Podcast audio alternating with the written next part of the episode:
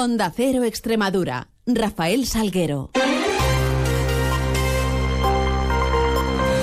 Muy buenos días, son las 7 y 20 de la mañana y tenemos 10 por delante para contar noticias de Extremadura en este martes 9 de enero, en donde comenzará a amanecer en la región a partir de las 8 y 44 minutos. Se ocultará el sol sobre las 6 y 19 de esta tarde-noche. Miramos a los cielos que nos acompañan y lo hacemos con la ayuda de la Agencia Estatal de Meteorología. Javier Andrés, buenos días. Buenos días. Hoy en Extremadura hay probabilidad de lluvias débiles durante esta primera mitad del día y de nuevo al final, más probables en el sur de la comunidad. En cuanto al cielo estará nuboso cubierto y no se descarta algún banco de niebla durante esta mañana. Las temperaturas se mantienen con pocos cambios. Durante esta mañana tenemos heladas débiles aisladas en el norte montañoso. Se espera hoy una máxima de 12 grados en Mérida, 11 en Badajoz y 9 en Cáceres. En cuanto al viento, será de intensidad floja de componente este es una información de la Agencia Estatal de Meteorología. Y en carreteras, precaución al circular a esta hora por la 5, a la altura del kilómetro 221 en Jaraicejo, en donde encontraremos un estrechamiento en el carril derecho dirección Madrid por un obstáculo fijo debido al incendio de un vehículo. Son las 7.21, continuamos. El Ministerio de Sanidad va a imponer mañana miércoles el uso obligatorio de las mascarillas en centros sanitarios de toda España para igualar la protección frente a los virus respiratorios de todos los ciudadanos y amparar jurídicamente a las comunidades que ya han implantado esta medida.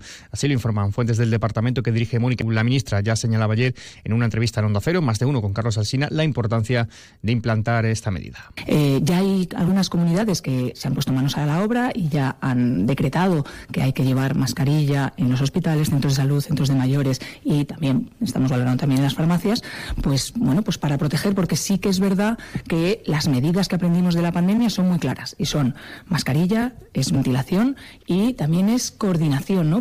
No hubo consenso ayer en el Consejo Interterritorial del Sistema Nacional de Salud. Mañana miércoles acaba el plazo de 48 horas que se han dado con las distintas autonomías para analizar esa propuesta eh, de retomar el uso obligatorio de mascarillas en centros sanitarios que hasta ahora solo han aceptado seis regiones, Cataluña, Valencia, Aragón, Murcia y también desde hoy se implantan Canarias y Asturias. En este sentido, la consejera de Salud eh, extremeña, Sara García Espada, avanza que la comunidad va a mantener la recomendación en el uso de las mascarillas a profesionales sanitarios y pacientes con síntomas, así como en centros sanitarios y socios sanitarios en consonancia con la situación epidemiológica que avalan los datos técnicos en una valoración sobre lo que ha considerado un esperpéntico Consejo Interterritorial de ayer lunes. Señalaba que la ministra del ramo, Mónica García, se ha encontrado con el rechazo frontal de todas las comunidades eh, menos Cataluña respecto a la imposición del uso de mascarillas. Así lo aseguraba la consejera extremeña.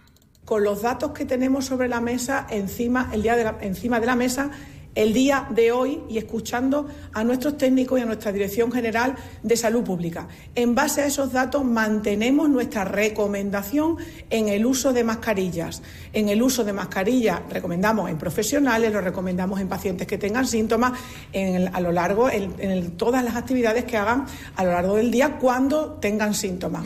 Otra de las medidas eh, que se están estudiando es la autojustificación de las bajas de tres días para aquellos que tengan una enfermedad leve. Así lo apuntaba la ministra. ¿no?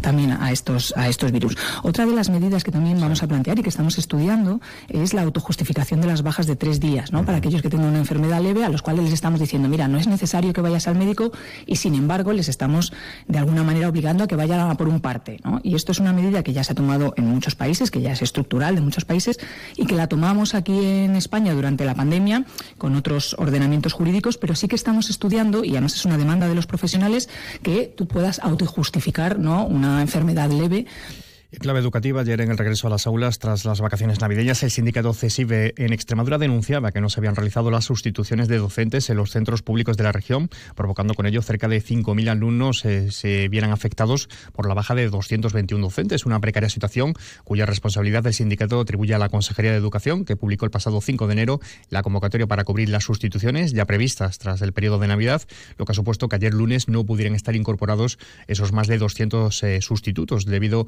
a que hasta ayer mismo, 8 de enero, no se produce la adjudicación de las plazas y no se podrán incorporar hasta hoy martes. Por su parte, la Junta explicaba que ha estado trabajando durante toda la Navidad para que las plantillas de los centros estuvieran ajustadas. Por ello, publicó el 5 de enero la convocatoria de sustitución, convocatoria ayer resuelta, por lo que hoy martes aseguran que ya estarán todas esas plazas eh, cubiertas. En página política se sigue hablando de los presupuestos extremeños de 2024. La portavoz socialista Soraya Vega aseguraba que se ha producido por parte de la Junta un ninguneo a la Consejería de Infraestructuras, que ha tenido tan solo un incremento de 1,6 millones de euros frente a los presupuestos del 2023, cuando la Consejería de Gestión Forestal, la que está a cargo de Vox, ha tenido un aumento de 56 millones. La Consejería de Vox ha crecido 56 veces más que la Consejería de Infraestructuras, que es la que alberga la mayor parte de las inversiones para el impulso de Extremadura. Esto nos manda un mensaje muy claro de cuáles son las prioridades de la señora Guardiola. Por cierto, que ayer el secretario de Organización del PSOE, Santos Cerdán, anunciaba que los congresos regionales de los socialistas en Valencia y en Extremadura, que van a llevar, se van a llevar a cabo en los primeros meses de este año para sustituir a Chimo Puig y a Guillermo Fernández Vara como líderes socialistas en estas comunidades. Y continuando con las enmiendas, Unidas por Extremadura formulaba un total de 281. Eh, son enmiendas que van a mover en torno a 300 millones de euros. Además, el portavoz del PP extremeño, José Ángel Sánchez Juliá, señalaba que la región ha comenzado este año como despidió 2023, con cancelaciones de vuelo, con incidencias y retraso en los trenes, y todo ello justifica más que nunca la puesta en marcha de la estrategia ALMA para acabar con esas injusticias históricas. Con cada cancelación, con cada retraso, por cada extremeño que llega tarde a su destino, por cada oportunidad perdida en nuestra tierra, o por cada joven que tiene que abandonar Extremadura, por todo ello, cada vez coge mucha más fuerza, mucha más necesidad y mucha más importancia la estrategia Alma. Noticias en Onda Cero Extremadura. Apunte sobre violencia de género. Se incrementa en Extremadura en un 24% el número de víctimas eh, de violencia machista con protección en un año. El año 2023 cerraba con cerca de 2.260 casos de violencia de género en seguimiento policial en Extremadura. Son 438 casos más que los que se dataron en el año 2022. Y un apunte de ayudas, las individualizadas del transporte, ya sea diario, fin de semana y de comedor escolar para el curso vigente 23-24, cuya dotación económica alcanza los 2 millones de euros podrá solicitarse desde hoy martes y durante los siguientes 10 eh, días hábiles. También una información turística contándoles que la Asociación Británica de Agentes de Viaje ha anunciado su selección de 10 países y regiones que pretenden inspirar a los británicos y ayudarles a tomar decisiones sobre ir, eh, dónde ir de vacaciones en 2024 y es Extremadura, el único destino español incluido en esta lista. En sucesos, tres heridos en accidentes laborales durante las últimas horas en Extremadura, un trabajador de 46 años herido grave y otro de 41 menos grave como consecuencia de una caída de altura eh, ayer lunes en un accidente laboral en la carretera de Valverde y por otra parte un hombre de 51 años queda herido de carácter menos grave en un accidente laboral en Quintana de la Serena tras una caída de altura también en la zona de Almendral. Eh, los dos primeros fueron trasladados al hospital de Mérida. El herido en Quintana fue derivado al hospital de Don Benito Villanueva. 728. Flexibilidad. Dedicación. Confianza. Cercanía. Compromiso. Seguridad. ¿Y si existiese un banco en el que poder confiar? No existe un banco así. Existe una caja. Caja Rural de Extremadura. La Caja de Extremadura. Caja Rural de Extremadura, la caja comprometida con la región les ofrece la noticia económica del día. El precio de la vivienda de segunda mano, que ha subido un 1,2% en diciembre en Extremadura con respecto al mismo mes del año anterior, se sitúa en los 819 euros por metro cuadrado en diciembre. Sigue siendo la cuantía más barata del país, muy por debajo de la media nacional, que está en 2.160 euros el metro cuadrado. Los premios Espiga de la Caja Rural de Extremadura promocionan el buen hacer y la calidad de los productos extremeños. Premios Espiga Caja Rural de Extremadura, la excelencia convertida en premio.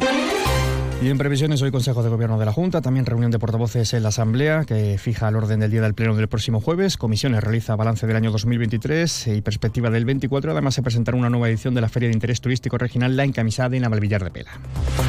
Todo ello mucho más en las distintas citas informativas, 13 minutos en boletos, un avance de noticias mediodía, 2 menos 10 tiempo de información regional. Ahora llegamos a las 7 y media de la mañana con esa cita con la información más cercana a la local, a las 7.54, 8 y 20 toda la información de su ciudad. Sigan mientras informados a través de nuestra web y de nuestras redes sociales y les dejamos ahora la compañía de más de uno con Carlos Alsina. Pasen un feliz resto del día.